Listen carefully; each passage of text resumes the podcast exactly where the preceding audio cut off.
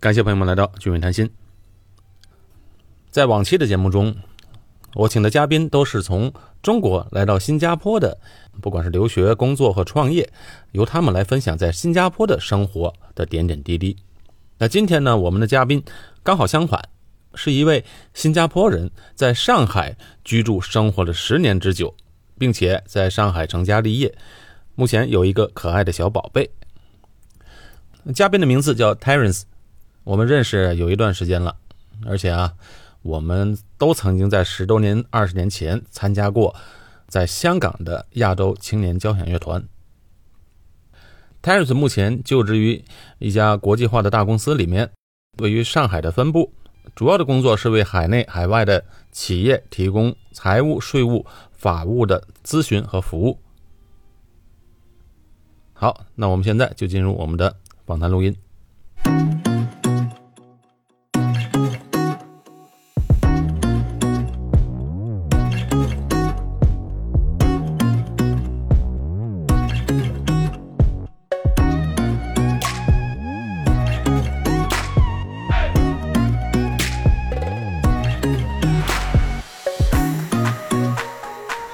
谢大家来到俊伟谈心。今天我们的嘉宾呢是叫 Terence，嘉宾很特别，因为他是新加坡人，在上海工作的新加坡人。Terence 你好，俊伟你好，可以介绍一下自己吗？好的，呃，我叫做 Terence，现在居住在上海，目前已经居住快十年了。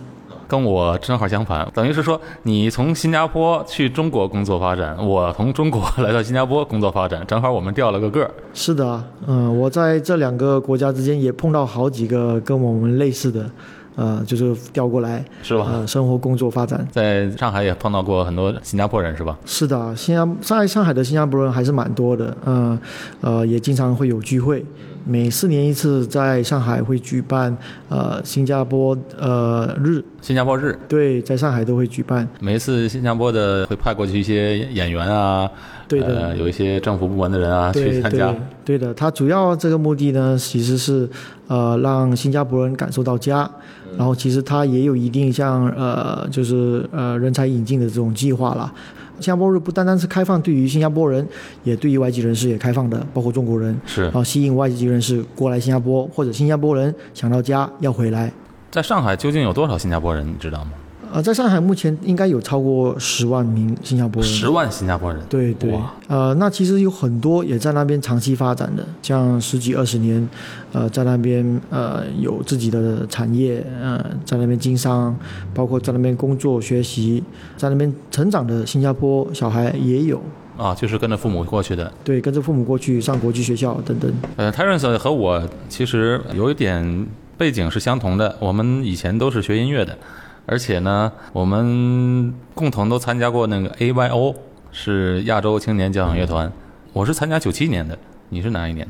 呃，我是参加二零零二年的。二零零二年，我们九七年的时候是整个的在新加坡、马来西亚、韩国、日本、香港参加香港回归演出，这些国家走了一圈儿就是那一次，我是第一次出国。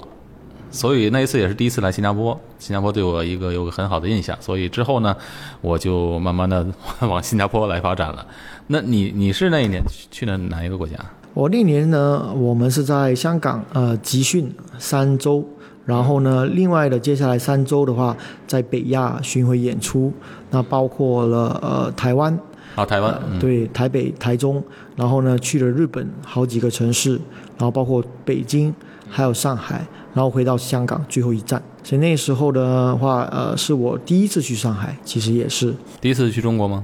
呃，第一次去中国的话，我是在两千年第一次去北京，同样也是参加呃国际元浩节，呃，因为音乐而出国去参加呃这些活动的。Terence 是学元号的，后来你在德国读的书是吗？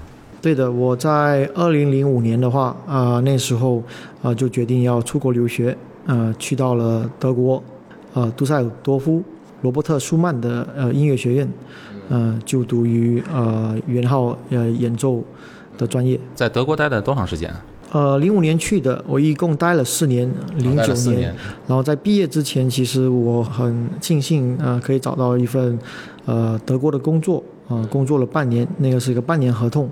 然后当时也碰巧有机会，呃，上海交响乐团在全球招聘，呃、上海交响乐团，对的，他在柏林，呃，包括纽约，全球募呃招聘，所以我也就去呃参加了这个考试，然后也很幸运考到了，所以刚好那时候我是呃二零零九年零九月零九日到了上海，零九年九月九号，然后就一直在上海发展，一直到今天。对的，但是后来改行了，是的，后来的话，我就有一个机会，有一个朋友就说：“哎，Terence，你其实呃也蛮适合在企业里面发展的。”他就问我要不要考虑一下。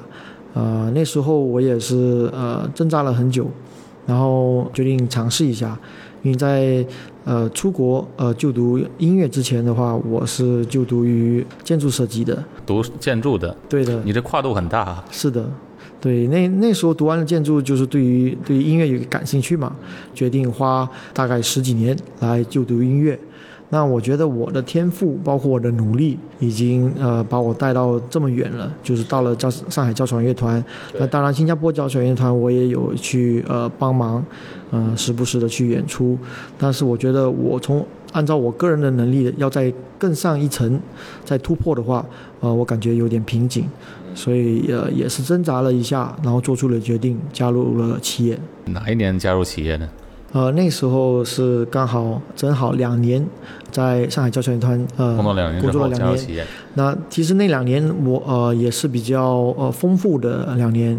二零零一年刚好是上海世博会，啊所以世博会，嗯，对我们随伴着朗朗呃去了美国巡演，哇，在东岸、西岸，我们都一跟他一起演出，呃，演拉二和包括演那个呃歌曲的《Rhapsody in Blue》，对，所以呃也是有非常好的这个回忆，包括在中央公园呃跟朗朗呃一起演出，在 Carnegie Hall 也是非常知名的音乐的一个呃音乐厅，所以从最早你在新加坡读的建筑，德国读的音乐，然后现在呢，在上海是搞财务工作，整个是一个大转变。是的，嗯、的确是的。我觉得人生当中虽然短短几十年，但是其实呢，你要发展您个人的呃各方面的呃能力的话，还是非常有呃很大的空间的。对，对，最主要是这个工作你要喜欢。对的，是的。我觉得进行哪一一个职业，我觉得持续性的学习是无法避免的。对，嗯，因为毕竟世界在改变，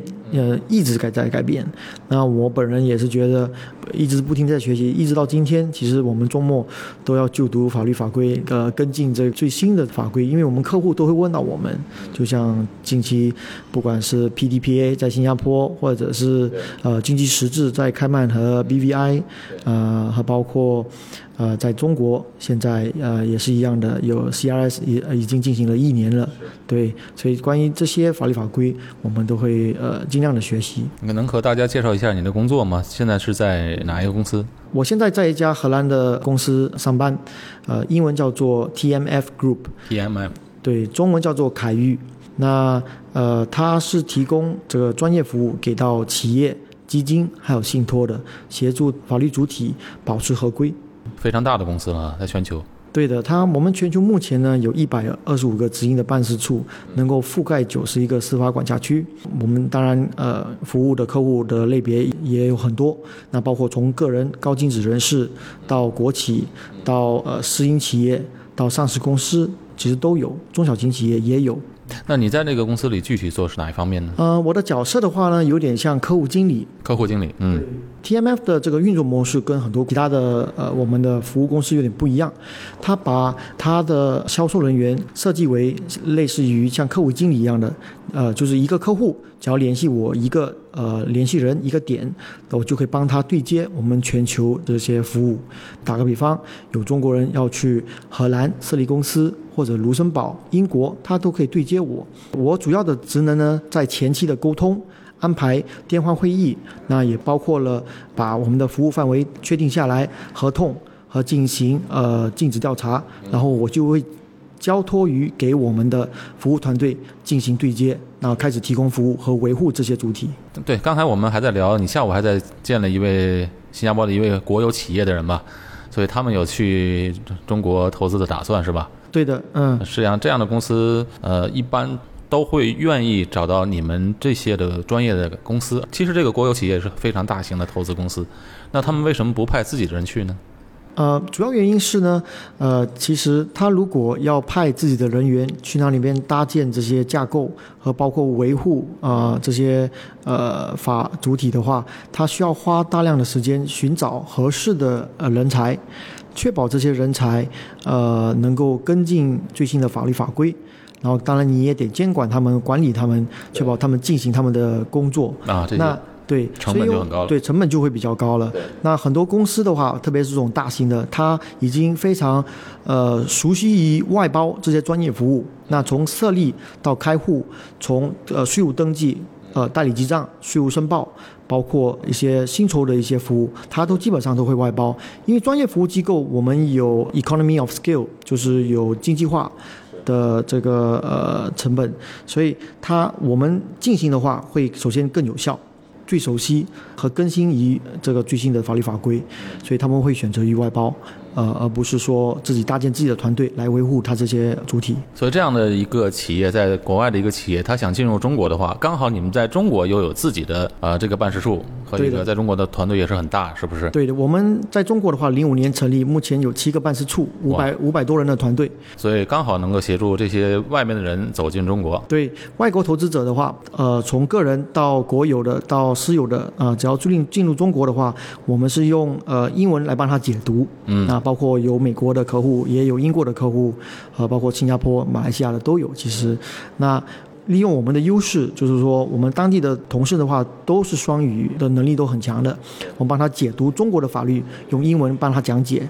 然后中国的客户呢，也可以带出来。对我们也有一个特殊的部门，呃，叫做 China Outbound。那我们同样的就是说，这个团队呢是负责于协助中国的客户走出中国。可以利用你们在海外的这些办事处来协助他们更深入的适应当地的这个法律法规，对的，您说的所有。的财务管理啊、税务方面。哎，我非常好奇，Terence，你作为一个新加坡人，因为新加坡本地人和中国的虽然是都是华人，但是很多生活习惯啊、教育背景啊、一些想法都不同。那你去上海是怎么样适适应那边的社会的？是的，我零九年刚到的时候，其实我也有一定的这个呃，觉得有有点文化冲击，其实也也有感受得到的。因为毕竟零零九年那时候，十年前的话，当然。中国每一年都在发展当中，非常发展非常的快，是它也进步的非常的快。哦。对但是在零九年那时候的话呢，还是呃比较没有像今天这么这么的规范，只能这么说。十年前到现对然后当时当到的时候，我最是呃让我就是文化冲击最大的就是呃随地吐痰。对，那时候有 非就是非常的震受不了受震惊，就是哇，就是很多人就因为毕竟上海那时候还在发展中嘛，对所以很多外来的员劳工在那边打工，那外地那，那当然，这些外地留人打工的话，一般就是教育水平没这么高，所以他会有这样的行为。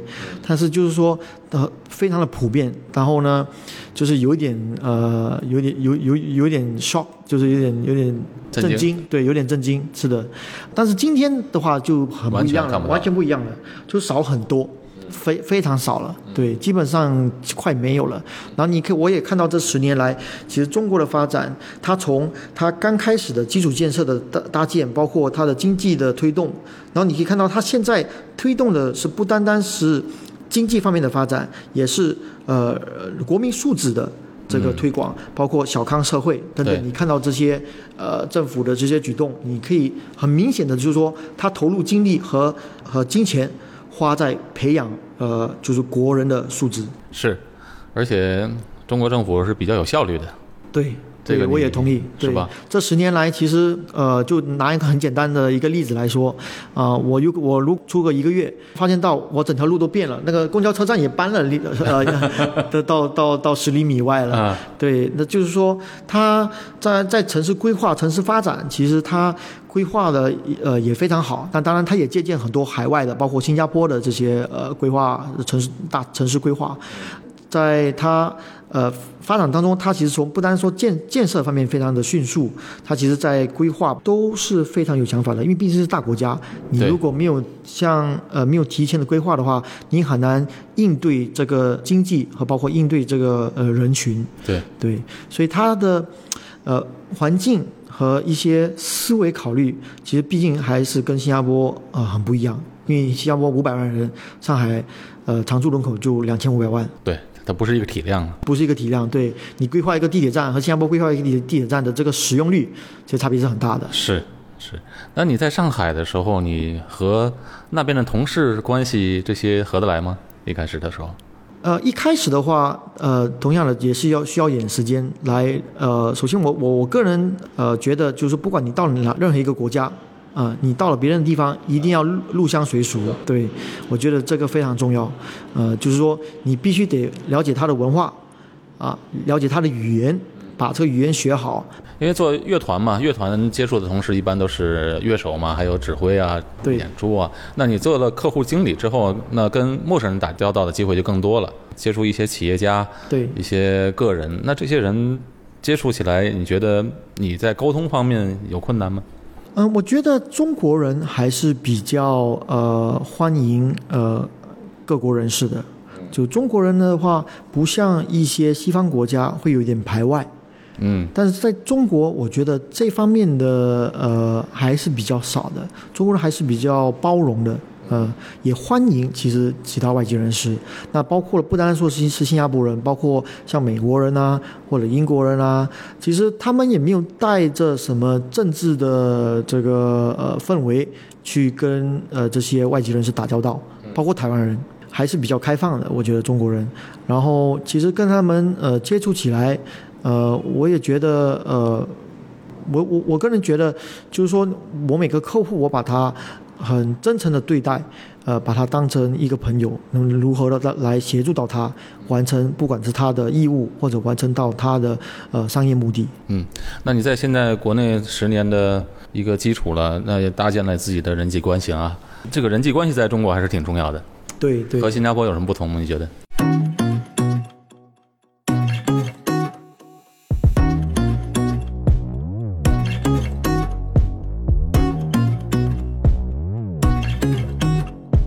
我觉得呃，只要是跟人打交道啊，呃，都会有感情。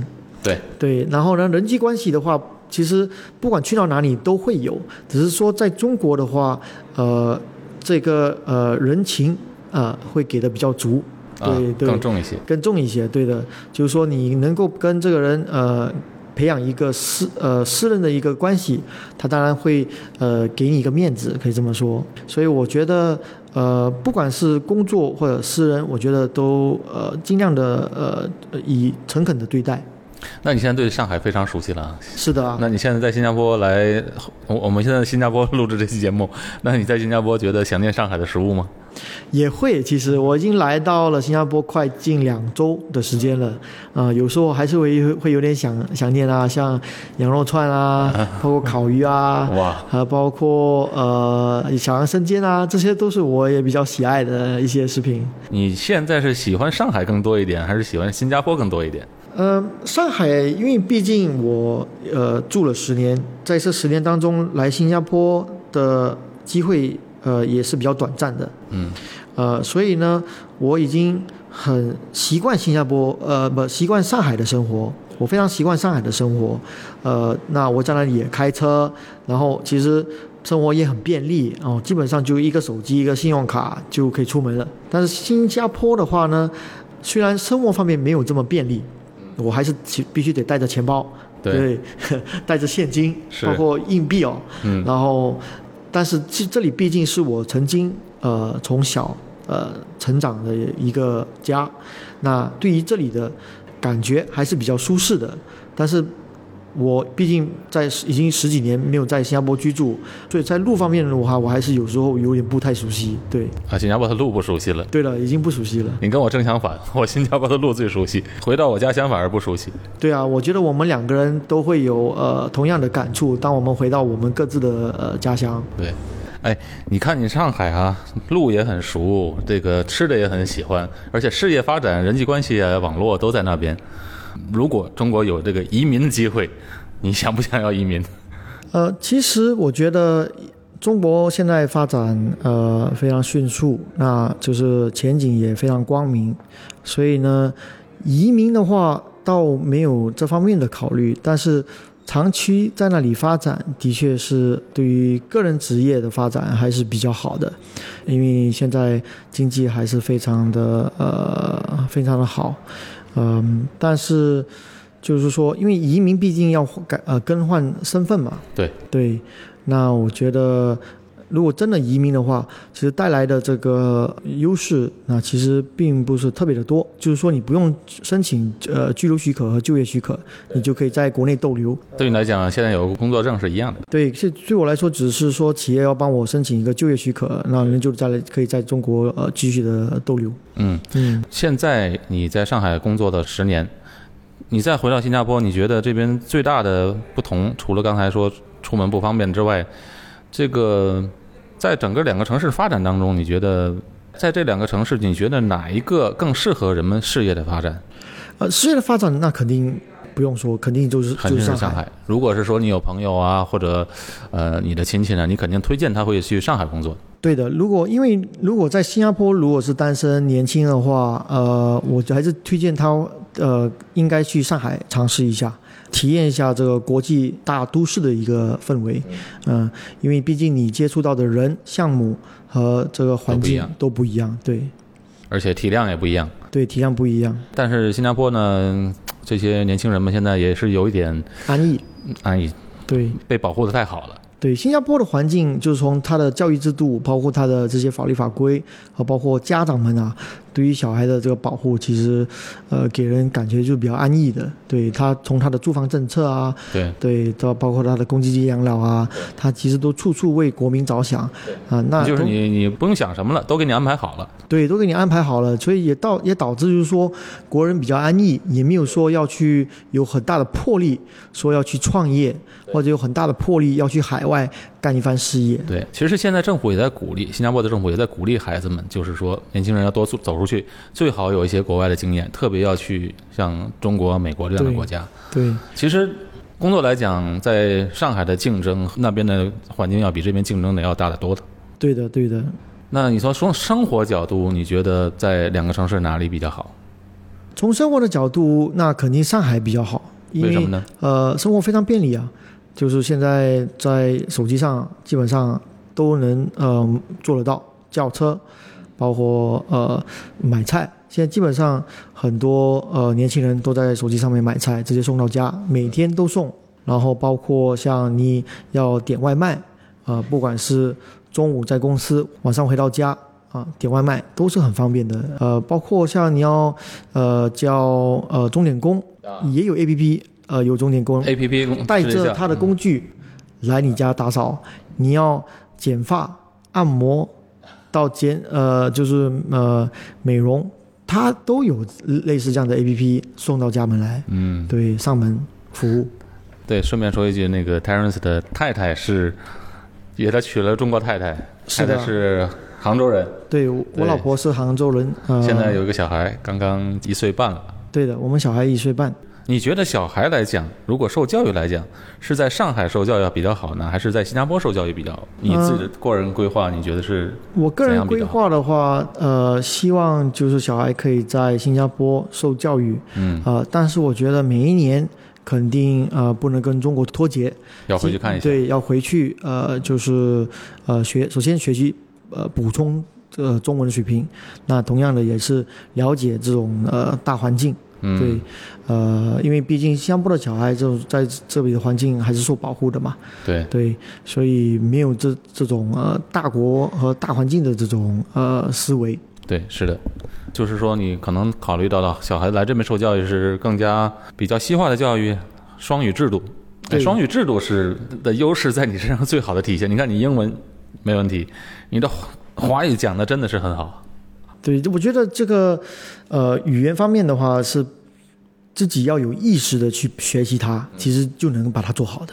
对，其实你现在英文、华华语没有问题。你在德国生活了四年，德语应该也不错。是的，嗯，对，呃，就是同样的，我刚到德国的时候，呃，德文也说的非常的差的，但但是那时候的话，如果你是不会跟德国人用德文交流的话，德国人其实是有一点歧视的，呃呃来看待的。哦，跟讲英文也不行。对，讲英文他们基本上不会回复你的。是啊，是啊。对对对，所以我就呃发奋，就是下定决心要发愤图强，把德文真的把它学好。所以就我觉得就是说，呃，那为什么我从音乐啊跨度到企业里面，包括我学习德文、学习中文啊？对。那我我个人的理念是，就是说人所曾经做到的事，其实都在某个地方有被记载和记录。你只要去寻找它，嗯，去人走过就有痕迹。对，人人走过毕竟有痕迹嘛。你能够去寻找它，去学习它，你毕竟你必然可以成功。说的太好了。对你必然能够把在这方面能够有成就。呃 t e r e n 你是在新加坡的第几代移民呢？呃，我爸爸妈妈都是在新加坡出生的，我爷爷奶奶是在广东潮州。潮州。对对，我们是潮州人，家里讲的还是潮州话。会潮州话。对。所以潮州话、德语、华语、英文、韩文、韩文。对。韩国话。对。韩国话你也会。你怎么有机会学的韩文呢？我是二零零二年呃学习了韩文，那时候呢，韩剧还没有席卷亚洲，那时候我就呃在呃教会里面呃有一个机会去呃参加呃每个礼拜去参加韩语的呃崇拜崇拜。你为什么去韩语崇拜呢？你去教会是一般都是在英文崇拜是吗？对对对。那你为什么去韩文崇拜呢？哦，那时候就是觉得每个人都在学日语啊，在学呃法语啊，在大学里面，那我个人就觉得，哎，还要不学一个比较特别的，跟别人与众不同，对，所以我就没有其他的目的性，没有其他目的性。我还以为是不是有个韩国的女朋友。很可惜，我学了之后三年都没有韩国女朋友。对，呃，在新加坡，呃，就整整学了三年，呃，然后去了德国，然后现在韩语还会讲吗？现在韩语还会说，还不，因为毕竟语言学过，不会忘记，只是说会生疏，需要一点时间，然后把它重新的捡起来。那在上海有机会碰到韩国人可以说话吗？上海也有和有一个区，呃，专门是韩国村。呃，但是我工作当中和我生活当中很少碰到韩国人，其实呃，德国人呢？德国人相对来说比较多的，德国人反而比较多。对，因为我本人外籍人士嘛，也参加一些外籍人士的活动，呃，或者一些社交的呃，就商业社交的活动，对，也经常碰到德国人，因为都呃，德国企业在中国发展还是非常的多的，特别是汽车领域方面的这种企呃呃企业。是。哎，Terence，刚才讲到的，就是如果你有小孩长大了后，可能到要受教育的时候，你会把孩子送回到新加坡来受教育。那你毕竟你和你太太也要回到新加坡发展的。如果到那个时候，假如你到那个时候你们全家回到新加坡发展的话，那以前你在上海的这些人脉可能就会失去了。那么你重新在新加坡，你有没有想过将来回到这边怎么样去发展吗？呃，我觉得呃，带着十年呃在中国的经验，呃，回到了新加坡的话，呃，我觉得呃，我的定位应该是呃，服务于要来新加坡的中国企业。嗯，对，因为我更熟悉他们的呃运作模式和他们的呃思维和和他们想要什么。对对对，我也理解呃他们的文化怎么跟他们呃处事。所以，呃，我觉得我个人定位应该会往这个方向。那同样的，我有中国的这个经历，我可以跟在新加坡的本土企业和包括新加坡的这些跨国企业分享我个人的中国的经历，帮他们解读，就是如何进入中国和呃分享这些中国的法律法规。那你觉得新加坡这个地方长远来讲？你觉得这个地方的将来的发展会是什么样子的？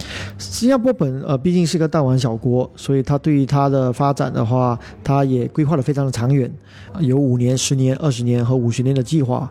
呃，我觉得新加坡更多是一个呃财富管理的金融中心，然后它也是一个区域的总部，很多呃区域总部都在新加坡，控股公司在新加坡，然后投资于东南亚一带，因为它毕竟跟很多呃这些国家有签署双边税务协定，呃对，所以他们会把控股公司放在新加坡，然后实际的运营的分公司把它落地在呃像越南、印度尼西亚这一带。嗯，很多高管都住在新加坡。那你觉得和香港比，新加坡和香港一样吗？它的定位？呃，我觉得跟香港比的这个定位，其实呃还是非常区别还是非常大的。呃，因为毕竟香港从距离方面比较靠近中国，那新加坡。呃，从南方出发的话，也需需要三到四个小时，所以我觉得这两者，当然很多人会比较新加坡和香港这两个地方的话，呃，我觉得定位还是区别还是非常大的。好，非常感谢 Terence 今天参加我们的节目，然后跟我们分享在上海的工作生活。感谢俊伟给我这个机会，谢谢你，谢谢，感谢朋友们的收听。我和 Terence 今天是在新加坡录制这期节目的，我们下期节目再见。